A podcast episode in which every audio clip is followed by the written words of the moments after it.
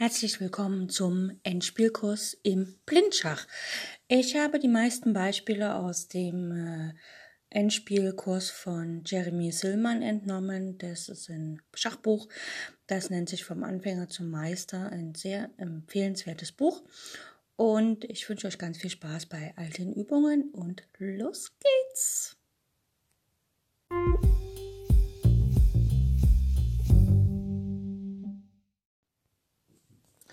Heute zum Aufwärmen zwei Stellungen und vielleicht könnt ihr das wirklich ohne Brett versuchen, weil so schwer ist es heute nicht. Steht zwar viel auf dem Brett, aber das, worauf es ankommt, ist nicht so viel. Beginnen wir.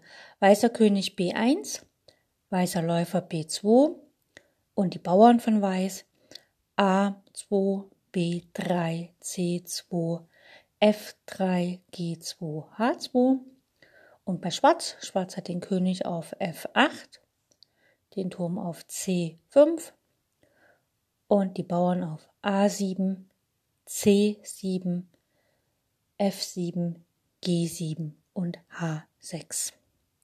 Weiß ist am Zug und Weiß hat vom Material her ein Läufer und Bauern gegen den Turm.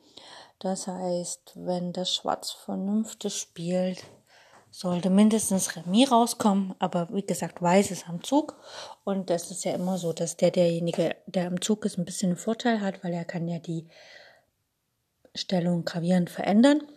Und dann schauen wir mal, der Läufer auf B2 ist ein weiß, äh, ein schwarz, ein weißer Läufer, aber auf schwarzen Feldern, also ein schwarzfeldriger Läufer. Und der König auf F8 und der Turm auf C5 stehen auf schwarzen Feldern.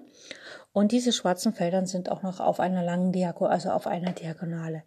Das heißt, Weiß kann hier äh, mit seinem Läufer auf die Diagonale gehen, wenn es möglich ist, und quasi den Turm gewinnen.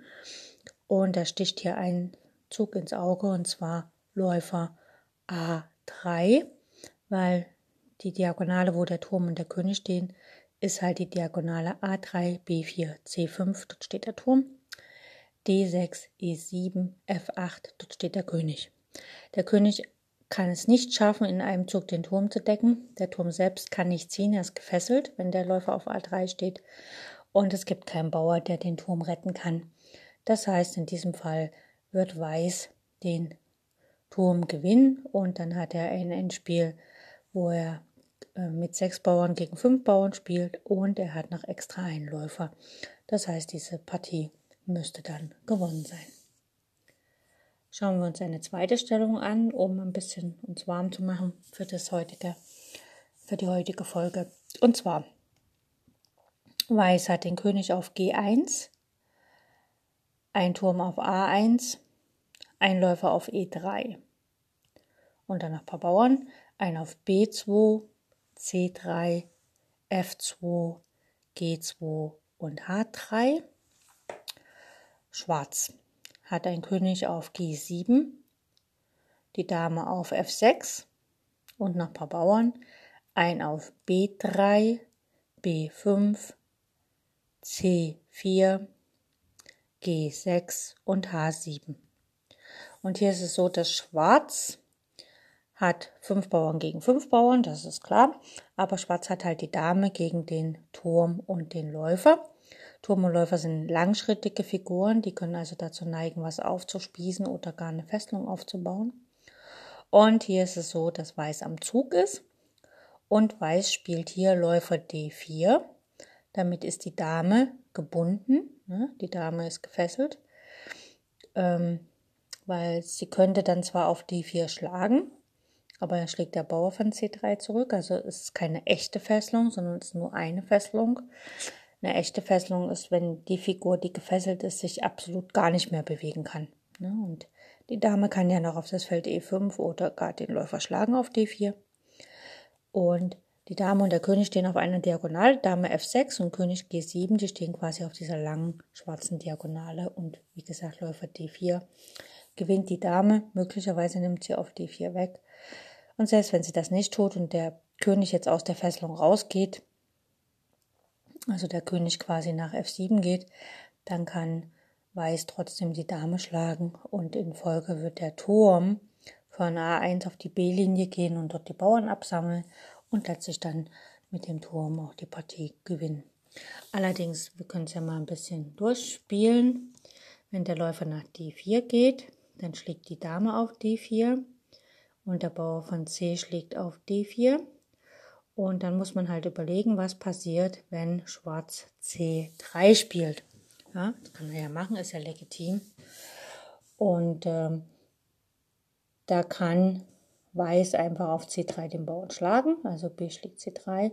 Und wenn dann Schwarz B2 spielt, um einzuziehen, zieht der Turm einfach auf B1, kontrolliert komplett die B-Linie und kann die beiden Bauern dort in aller Ruhe als erst den B2 und nachher den B5 schlagen und damit die Partie komplett für sich zu entscheiden.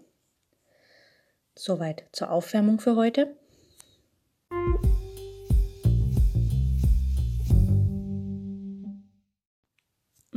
In unserem Endspielkurs heute geht es um ein sehr einfaches Thema und zwar, wenn wir zwei verbundene Freibauern gegen den König haben im Endspiel, dann ist ja dieser König immer an die Bauern gebunden und weiß, also der Besitzer der zwei Bauern kann relativ leicht gewinnen. Schauen wir uns eine Stellung an. Und zwar, der weiße König steht auf dem Feld A8 und der schwarze König auf dem Feld E5. Äh, und Weiß hat noch zwei Bauern, einen auf E4 und einen auf F5. Der E4-Bauer deckt quasi den F5-Bauern und beide neigen dazu durchzugehen. Schwarz ist dran. Wenn Schwarz hier in diesem Fall den Bauern auf E4 schlägt, dann spielt Weiß F5 und das Quadrat des Bauern ist halt deutlich kleiner als, also der König kann den Bauern nicht mehr aufhalten. Wenn der schwarze König aber statt König schlägt E4, sagen wir mal einfach König F6 spielt, einfach um sich vor einen der Bauern zu stellen, dann folgt, dann spielt Weiß einfach ähm, König B7 und Schwarz versucht jetzt hier nur zwischen den Bauern zu pendeln, also König E5 und dann spielt Weiß halt König C7, Schwarz spielt wieder König F6 und jetzt spielt Weiß ähm, König D6.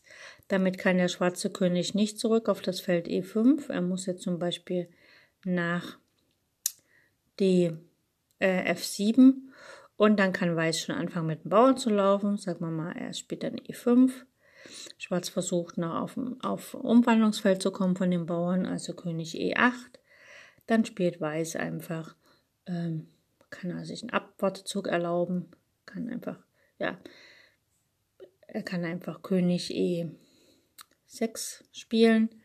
Und wenn jetzt Schwarz König C, D8 spielt, dann spielt Weiß König F7 und damit steht er auf dem optimalen Feld, um den Bauern E5 bis zur Umwandlung zu geleiten. Ja, er hat dann die drei Felder unter Kontrolle, E6, E7, E8 und da kann der Bauer einfach durchgehen und Schwarz kann nur zugucken, oder gleich die Uhr anhalten und die Partie aufgeben. Gut. Und dann schauen wir uns noch ein bisschen was anderes an. Weil das ist relativ einfach. Also wenn zwei Freibauern sich gegenseitig decken, also praktisch verbunden sind, ne, die auf benachbarten Linien und sich gegenseitig decken können, dann kann der kann man eigentlich nichts gegen die beiden Bauern machen und das ist wirklich eine sehr starke, also äh, ein sehr großer Vorteil, wenn man sowas hat. Jetzt gibt es aber auch so, dass wir halt die Freibauern nicht direkt nebeneinander stehen äh, auf den Linien, sondern sie können zum Beispiel ein Feld Abstand haben. Und da gibt es eine Regel, das ist die Regel vom schwimmenden Quadrat.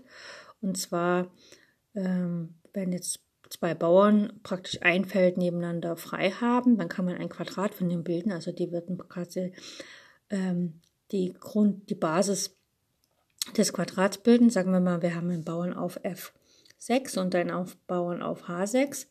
Das sind weiße Bauern. Dann wäre das Quadrat F6, H6, H8, F8. Das wäre das Quadrat dieser beiden Bauern, das schwimmende Quadrat.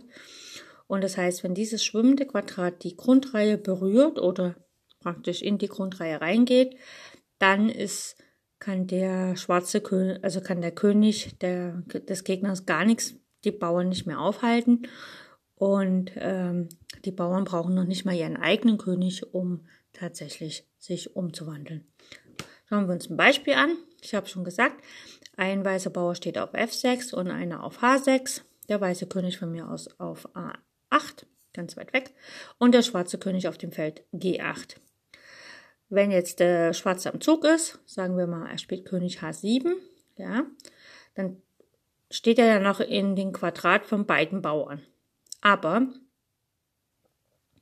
dann kann der F-Bauer zum Beispiel ein Feld nach vorne gehen, ne, F7, und der Bauer von H6 kontrolliert das Feld G7 und der Bauer von F7, wo wir ja hingegangen sind, kontrolliert das Feld G8. Das heißt, dem schwarzen König ist es nicht möglich, in das Quadrat des Bauern, also er kann den F-Bauern nicht mehr aufhalten. Er muss dann von mir aus ähm, König H8 spielen und dann kommt einfach F8 Dame. Ne? Also relativ einfach. Das heißt also in diesem Fall, wenn Schwarz am Zug ist, kann er die Partie nicht mehr für sich entscheiden. Und wenn Weiß am Zug ist, ist es ähnlich. Da spielt Weiß einfach, sagen wir mal, F7 Schach. Und der König muss entweder den F-Bauern schlagen. Ach nee, dann, dann, wenn Weiß am Zug ist, äh, braucht er in dem Moment erstmal gar nicht mit dem Bauern ziehen. Darf er auch nicht. Er wartet einfach, bis der König zur Seite geht irgendwo hin, sondern er macht einen Abwartezug und zwar spielt er einfach König B2 zum Beispiel, also er läuft Richtung seine Bauern und egal wo dann Schwarz hingeht, kann man dann mit F7 oder H7 die Partie für sich entscheiden. Schauen wir uns mal eine andere Stellung an. Und zwar haben wir jetzt die Bauern auf F4 und H4. Der König steht immer noch auf A8 und der schwarze König steht auf dem Feld G6. G6 ist das optimale Feld, um die Bauern aufzuhalten. Und dieses schwimmende Quadrat von den Bauern, das ist ja quasi F4, H4, H6, also ne, drei Felder, und äh, F6 und das berührt quasi die Grundreihe jetzt gar nicht. Das heißt, es ist ein schwimmendes Quadrat und von daher muss Weiß sein König heranführen, um sozusagen die Partie für sich zu entscheiden. Gut, schauen wir an, was passiert. Wenn Schwarz am Zug ist, spielt der König H5. Er bedroht quasi den Bauern H4. Und das heißt, äh, Weiß muss den F-Bauern ziehen. Er spielt also F5. Weil wenn Schwarz jetzt auf H4 schlägt, dann kann Weiß F6 spielen und der, der schwarze König ist nicht mehr im Quadrat. Aber der schwarze König kann jetzt König H6 spielen. Ja. Das heißt, wenn Weiß jetzt König F6 spielt, dann geht der König ran, der Schwarze. Äh, wenn Weiß F6 spielt, dann geht der König einfach mit König G6 an den Bauern heran. Und das Quadrat von dem hinteren Bauern, also H4, da bleibt der schwarze König drinne. Aber Weiß kann König B7 spielen. Er versucht quasi seinen Bauern heranzubekommen. Die beiden Bauern auf H4 und F5 stehen im Springerabstand zueinander. Das heißt, der schwarze König muss vor dem Bauern bleiben und man kann halt dann den weißen König heranführen. Schauen wir uns das mal an. Wenn äh, Schwarz jetzt hier nicht König H5 spielt, sondern einfach König F5, dann spielt Weiß H5. Jetzt kann der weiß schwarze König wieder F4 nicht schlagen. Er kann zum Beispiel König F6 spielen. Und jetzt spielt Weiß halt König B7. Ne? Die äh, beiden Freibauern decken sich quasi gegenseitig, aber eben nicht, indem sie ähm, also der, der, schwarze König braucht unheimlich viel Zeit, um nach H6 zu laufen, ne, zwei Züge, aber in diesen zwei Zügen hat Weiß schon einmal F5 gespielt, das heißt, die Bauern sind schon wieder eine Reihe weiter vorgerutscht. Spielt ähm, Schwarz jetzt nach König B7 zum Beispiel König G7, dann folgt F5, weil, wie gesagt, dann ist das Quadrat schon wieder ein Feld weiter vorgerutscht. Spielt dann Schwarz, sagen wir mal, König H6. Dann spielt Weiß F6. Schwarz kann H5 nicht schlagen, weil dann F7 kommt in Umwandlung. Also muss er wieder irgendwie versuchen, König H7 zu spielen. Dann hat Weiß wieder Zeit, seinen König ranzuführen, also König C7. Und wenn jetzt der schwarze König nach G8 geht. Dann kommt H6. Und jetzt sehen wir, dass das Quadrat der zwei Bauern schwimmt, äh, äh, quasi die Grundreihe berührt. Und damit wird Weiß die Partie für sich entscheiden. Wenn allerdings nach ähm, wir nach König G7 nicht äh, F5 spielen, sondern gleich König C6, dann funktioniert das Ganze auch. Sagen wir mal, Schwarz spielt König H6, dann kommt König D6. Denn jetzt kann der König, der schwarze König, nicht auf H5 schlagen, weil wir einfach äh, König E6 spielen mit Weiß. Wir betreten quasi eins der Schlüsselfelder von dem Bauern F4. Und wenn Schwarz jetzt König H6 spielt, dann kommt einfach F5 und spielt Schwarz König G7, dann folgt König E7 und der König E7 geleitet quasi den F-Bauern über F6, F7, F8 zur Umwandlung und äh, damit besteht keine Gefahr. Gut, schauen wir uns noch ein Beispiel an äh, wenn das weiter hinten steht, ist genau das gleiche. Wenn also der Bauer auf F2 und H2 steht, dann ist es das gleiche wie eben. In einem geeigneten Moment, wo der schwarze König zur Seite tritt, äh, geht ein Bauer vor, sodass die Bauern im Springerabstand zueinander stehen. Ja, also F2, H3 dann, wenn der König nach F3 gegangen ist, F2, H3, da stehen die Bauern im Springerabstand zueinander. Und in dem Moment, wo der schwarze König, sagen wir mal, über F4 versucht und G5, äh, hat Weiß ein Tempo, um seinen König heranzuführen, beziehungsweise wenn der schwarze König keins der Bauern bedroht, kann man einfach nach F3 nachziehen und sozusagen die Bauern immer Stück für Stück weiter vorschieben, bis das Quadrat der Bauern die Grundreihe berührt und man sozusagen dann auch die Partie für sich entscheiden kann.